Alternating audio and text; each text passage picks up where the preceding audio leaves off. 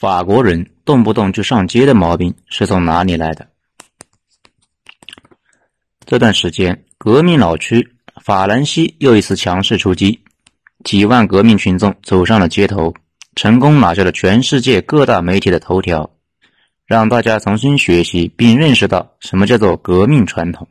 事情的起因并不复杂，法国政府涨了相当于人民币五毛钱的油价，刁民们就上街了。看着匪夷所思，其实仔细想想也正常。一方面，法国已经掉坑很久了；另一方面，老百姓不满意很久，这次被激发了出来。事实上，法国每隔三四年被激发一次。如果长期关注这类新闻，就会发现这个属于法兰西的日常。我们知道，这个世界上本来就有很多坑，走的路多了，迟早就会掉进其中的某一个。中国人民现在还在一个叫中等收入国家陷阱的坑周围晃悠。西方自从大航海时代以来，以牛逼哄哄的发达国家，基本无一例外都掉进了一个叫做发达国家陷阱当中。这又是什么一个东西呢？简单来说，有这么几个特点：首先，高福利、高税收，这个有目共睹。发达国家里面，除了美国福利差一些，其他国家都要好很多。福利这玩意，几乎人人都喜欢，很少有人说我就不喜欢有人给我买单。但是高福利的背后就是高税收，税收和福利是左手右手的关系。福利较好的法国 GDP 的一半都交了税，你可以随意感受下，你的工资一半交了税是什么样的体验。而且税收这玩意是取之于民，用之于民，其实往往是取之于民，用之于另一部分民。对于美国政府开支大头是是打仗，给了军火集团了；我国政府开支大头是搞基建、养老、医保。至于法国嘛，主要是难民、单亲妈妈、医疗开支什么的。纳税主力中产阶级其实从中受益，跟他们的付出是不成正比的。我举个例子，你们感受一下：在法国，单亲妈妈完全可以不上班，在家生孩子就可以衣食无忧；与此同时，白领却承担着高税收。再比如我国，白领们的工资一万，到手只有八千。如果家里有个退休的公职人员的老人领养老金，那你交出的那部分钱又转回到你家了。如果你家里没有这样的老人，那你就帮别人养老人了。而且税收这个事情比大家想象的要复杂那么一丢丢。我们一般说高收入者多纳税，少收入者少纳税。低于五千块，干脆只在买泡面的时候纳点消费税，争取让有钱人成为的纳税大头。但事实上，想让有钱人纳税非常难，找会计、找律师，总能找到漏洞，然后钻进去。再不济就是把财产转移到海外，所以各国中产阶级都是纳税主力。一方面这伙人有点钱，另一方面这伙人跑不掉。最重要的是，这伙人害怕失去的太多。历史上扯旗造反的都是陈胜吴广那种无产阶级，然后被旧贵族收割，改朝换代，很少有中产阶级闹事的。他们能做的基本都是乖乖纳税。所以吧。在高税收下，最痛苦的其实是中产们。同时，伴随着大户的持续出逃，法国这些年正在持续经历这种痛苦。大户出逃会导致经济持续走低，但是财政支出却降不下来。毕竟，穷人、单身妈妈、难民是越来越多，几乎是在一个螺旋下降的通道里面打转。之前在法国，一个当地的员工就跟我说。他们法国这些年变化不大，工资也不咋涨，支出反而是越来越多，这就是为啥他要到中资企业上班的原因。其次是先发国家优势正在后进。啥叫先发国家优势呢？也就是西方国家在大航海之后率先进入工业国，积攒了大量的家底，这部分家底够他们消耗很多年。这些家底一方面是专利，另一方面是技术。专利好理解，像联想这类的组装公司，基本就是给西方交专利费的。我们说几句技术，跟很多人理解的不一致的东西是，西方的很多发现其实是在极其偶然的情况下发现的。我们举个例子，科学家在实验室通过一万次实验，极其偶然的发现了 A，然后再在 A 的基础上搞实验，又经过一万次的实验，偶然得到了 B，继续这个流程，在西方几百年里面，从最初的几块铁矿，硬是这样一点一点的发现可以做核反应堆的材料，或者做飞机引擎的材料，然后我不告诉别人这个过程。如果发展中国家想直接从铁矿研发到飞机引擎，要不你就重复我这几百年中的这个发现过程，要不你就直接购买我的成品，我给你开个高价，让你们国家的人养着我们国家的人。大家领会一下，上面说的这个过程叫做进化算法。这种算法搞出来的东西几乎都是不可重复，因为任何一个中间产物有偏差，结果立刻就跑偏了。所以后来发达国家想通过从走西方的路赶上去，非常非常难，赶不上就得买。而发达国家可以一直吃老本，吃到地老天荒。但是这些年，西方国家发现原本天衣无缝的理论出现了瑕疵。首先是上世纪日韩台这三个亚洲国家和地区迎头赶上，发挥出亚洲人那股坚韧的韧劲和举国的体制，成功突破了欧美森严的壁垒。是的。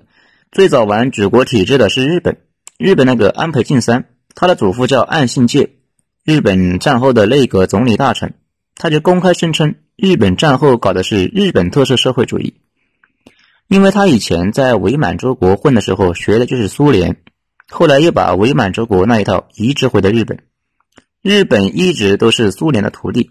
当然了，这些年他经济低迷，很多学者认为是人口老年化。日本是学苏联学过头了，把苏联的毒素也带到了自己的经济体里。此外，满洲国奇迹后来也被朴正熙移植回了韩国，搞定了汉江奇迹。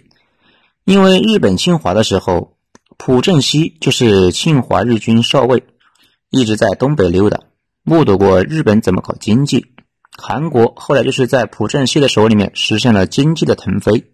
通过巨额的投资和大家齐心协力的不懈努力，大批送留学生到西方。这些留学生中，总有一部分会回国。他们回国后，就把部分技术和思路带了回来。此外，还有一些见不得光的操作。日韩攻陷了西方的汽车领域壁垒，我国台湾拿下了芯片方面的生产能力。大家要明白一点：计划经济在追赶方面有先天的高效性。但缺乏灵活性，也缺乏活力，不能长期搞，长期搞就僵化了。后来邓公特别喜欢日本那一套，也就是这个原因。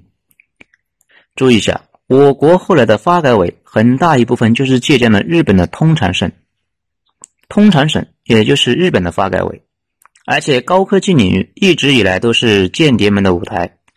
当初英国人天天骂美国偷他们的技术，不尊重知识产权。现在美国天天骂中国偷他们的技术，不尊重知识产权，可以说非常有历史性的连续性。具体情况是咋样的，大家自己体会一下。如果中国在火箭、核聚变、大飞机等领域全面站住脚，并且卖成白菜价，那将会对欧美的中产来一次学习。这个说法不是我编的，是前几年西方就一直在说的一个观点。再次是发达国家普遍在研发方面投资乏力。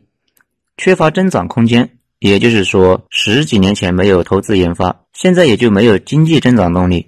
现在没有研究投资，再过一些年也不会有增长动力，彻底掉进了坑里。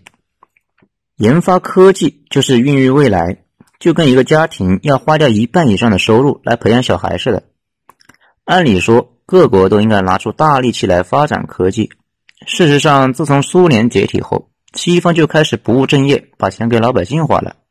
当初苏联在的时候，为了抑制苏联扩张，西方疯狂点亮科技树，洲际导弹、互联网、超大功率飞机发动机，都是为了应对苏联核打击搞出来的。但是你再看现在，美国航天局在一九七三年就拥有了土星五号这样的大杀器，但是到现在反而没了。苏联解体后，全世界的太空探索基本停了。可控核聚变反而是我国今年有了重大的突破，可以说是非常诡异了。最后一点，本来不想说的，但是还是提一下吧。民主，民主这玩意一直以来被公知们给神化了，标志性的一句话就是：发达国家都是民主国家，所以民主可以让国家变发达。其实这个逻辑本身是有问题的。民主就像是一辆法拉利，富人家里都有一辆，但是你能说那玩意是富人致富的原因吗？事实上，那玩意高售价、高维护成本，对于富人来说可能没啥，穷人的话，给你一辆也养不起。民主首先带来的是政策的短视，因为绝大部分老百姓连自己的生活都过不好，他们能知道那么大的群体往哪走才是对的？而且我国现在很多老百姓都不理解，几十年前拼命发展核武器有什么意义？你能指望这些人理解投资未来？其实让人民做决定，几乎不用想，一堆免费，免费医疗、失业补助，最好政府给补个媳妇儿。至于钱从哪里来，谁会关心？去年就有法国右翼公知说，法国的一切问题根源都在民主上，很多决策不能让老百姓参与的，比如削减公共开支、降低福利这类事情就得铁腕操作。美国和德国都是坚定代议制。也就是老百姓可以选精英，但是选完了之后就不能对决策指手画脚。法国不一样，人民要一直参与进来。法国人民上街的原因就说到这里，大家体会一下。综上所述，整体现在除了美国、德国、欧洲国家基本都掉坑里了。但是我们说了这么多，却说的不是我们今天的主题。我们的今天主题是为啥法国比中国都热爱社会主义？一个国家怎么能够走到那种地步？老百姓的参政议政激情为什么那么高？动不动就要跳出来闹腾，一言不合就上街。我们接下来说这个话题。关于法国，有句英国人排编的话是这么说的：“只有矮子和女人才能拯救法国。”这句话太反动，我们一定要多加批评。怎么能这样说法国呢？而且英国人大家都懂的，擅长奴隶贸易、高利贷。充当搅屎棍、编排段子以及挖苦人，尤其是编排段子方面，到现在依旧是反映他们在拍黑色幽默的天赋。平时喜欢看英剧的人都知道，英国人这项技能给他们创造了巨大的 GTP。既然要理解这句话，那就得先说这里面的女人和矮子是谁。女人就是圣女贞德。当初英法百年战争期间。法国一度被英国摁在地上使劲摩擦，连年战败，法国人已经失去了信心，实在混不下去了。贞德这位十六岁的瘦弱文盲女同志横空出世，扛着大旗走在队伍的最前边，带领大家从一个胜利走向下一个胜利，直到被英国人抓到后给烧了。如果说蒋委员长的国军有活埋人的习惯，西方就有动不动就烧人的习惯。中世纪一度会把点技术或者医术的妇女全部抓起来当女巫给烧了。矮子当然说的就是拿破仑和路易十四。拿破仑大家都知道，他对法国的影响很大。最大的影响是，自从拿破仑之后的法国人在打仗方面一直缺根弦，败多胜少，投降太频繁。英国人又编排段子，说他们英国人分不清白旗和法国国旗有什么区别。而且他们英国人也不知道怎么称呼一个为了保卫国家而死的法国人，因为根本没有那么一个人，在死之前早就投降了。路易十四很多人不咋熟，不过法国人对路易十四非常冲动，提起来就是恨不得大喊。一般也认为这个人奠定了法国在欧洲的霸权，为后来的各种发展奠定了基础。可是大家知道吗？这哥们只有一米五四。这哥们让宫廷的工匠给他搞了一个六厘米高的鞋子和十厘米的假发，成功把身高撑到了一米七，多少弥补了内心的缺陷。路易十四也顺利成了高跟鞋的祖师爷。而且法国宫廷当时认为洗澡不利于身心健康，所以平时为了掩盖身上的那股味道，创造性的开发出了香水这玩意。到现在，香水也是法国 GTV 的重要组成部分。多说一句。法国宫廷工匠是很厉害的，那个 LV 和爱马仕的祖上都是法国宫廷的工匠，平时给法王或者皇后做马具和箱子的。后来国王被剁掉脑袋之后，他们继续给大资产阶级做箱子和马具。法国主要是在路易十四和拿破仑时代暴走了两次，但是这两次影响却很大很大，导致法国跟英国的差别很大，以至于法国一直都很左。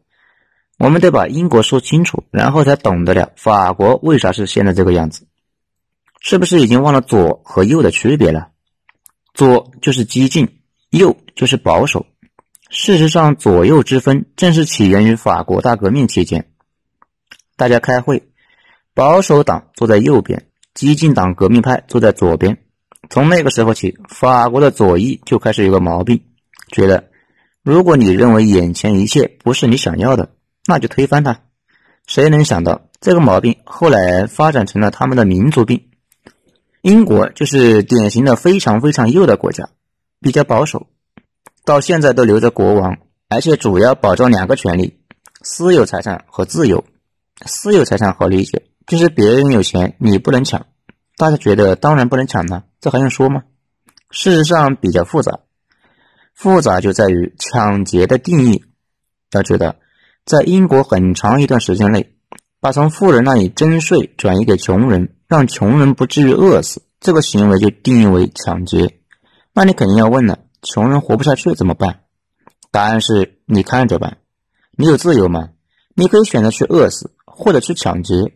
但是英国早期的法律极其残酷，偷面包剁手，第二次逮到直接吊死。你也可以去新大陆嘛，尽管那边经常每年的死亡率是百分之八十，一百人上岸，第二年就剩下二十个了。其他的去哪里了？饿死了，要么冻死了，或者被印第安人给吃掉了。而且英国政府还认为企业主有压低工资的自由，嫌工资低，你可以不去上班呢。没工作，你被饿死也是你的事情嘛。但是英国当时人多，大家一起竞争，工资一直上不去。就像你看到某公司招聘五个人，你也去了，发现线上来了一千人，工资能上去那就有了鬼了。工资一般和稀缺性是挂钩的，而且由于当时羊吃人。村里的地也被圈了起来，农民选择不多，要不就去海外冒险，要不就是矿上当苦力，累死算球。当时欧洲对英国人的评价是，一个英国工人的寿命只有三年，搞得这么惨，有好处吗？好处大大的，资本家不给工人发工资，把省下来的钱拿去搞研发，有研发才有未来，或者存到英格兰银行里面吃利息。英格兰银行把这些钱借给国家去造军舰打仗，打仗打赢了，抢到钱大家就分红，或者把钱继续投入卖军舰，去抢殖民地、抢市场，形成一个正反馈。事实上，英国殖民世界靠的就是舰队和金融，比如鸦片战争要揍大清，就是从英格兰银行借钱支付军费，大清赔款后把钱还给银行。剩下的当做军费继续买军舰，造军舰的资本家也能从中捞一笔，整体是稳赢的。唯独法国普通老百姓过得还不如大清。英国老百姓在国内过得不好，才跑到海外去亡命天涯。就这样，全世界到处都是英国的殖民地，到处都是英国冒险家。因为当时待在英国本土也是非常的冒险，还不如出来试试手气。后来，美国又学习了英国这个毛病，从来不惯着大家，鼓励大家艰苦奋斗，别成天盯着有钱人兜里的钱。直到现在，美国在发达国家里面的福利应该是最差的，跟他这个历史有关。英国后来为啥左转了？故事比较复杂，我们慢慢来讲。而且，美国和英国一样，对于罢工、游行之类的事情，向来都是零容忍。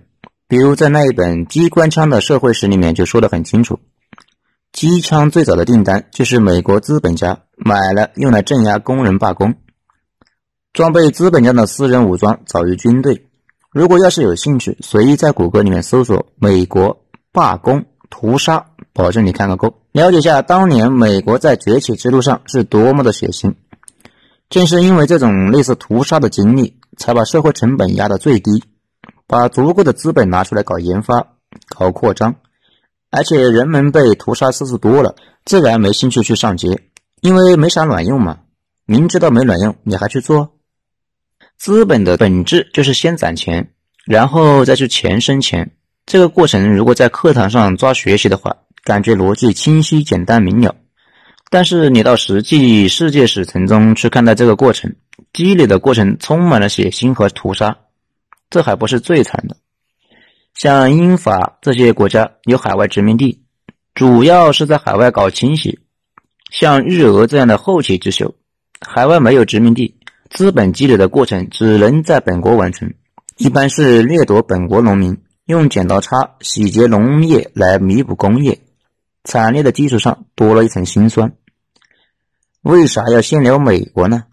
因为需要对比法国，法国跟他俩不一样，英国对别人狠，对自己也狠，最终在多个层面上实现了突破，无论是制度创新。还是技术创新，都有了决定性的改变历史的东西都被搞了出来，比如蒸汽机，比如议会制，再比如中央银行。但是法国人一直都处于尾随状态，一开始尾随河南人，河南人搞工业，他也跟着搞；河南人跑运输，他也跑。后来英国人大举在海外搞殖民地、搞工业革命，他也折腾殖民和工业化。英国人杀国王。他也杀。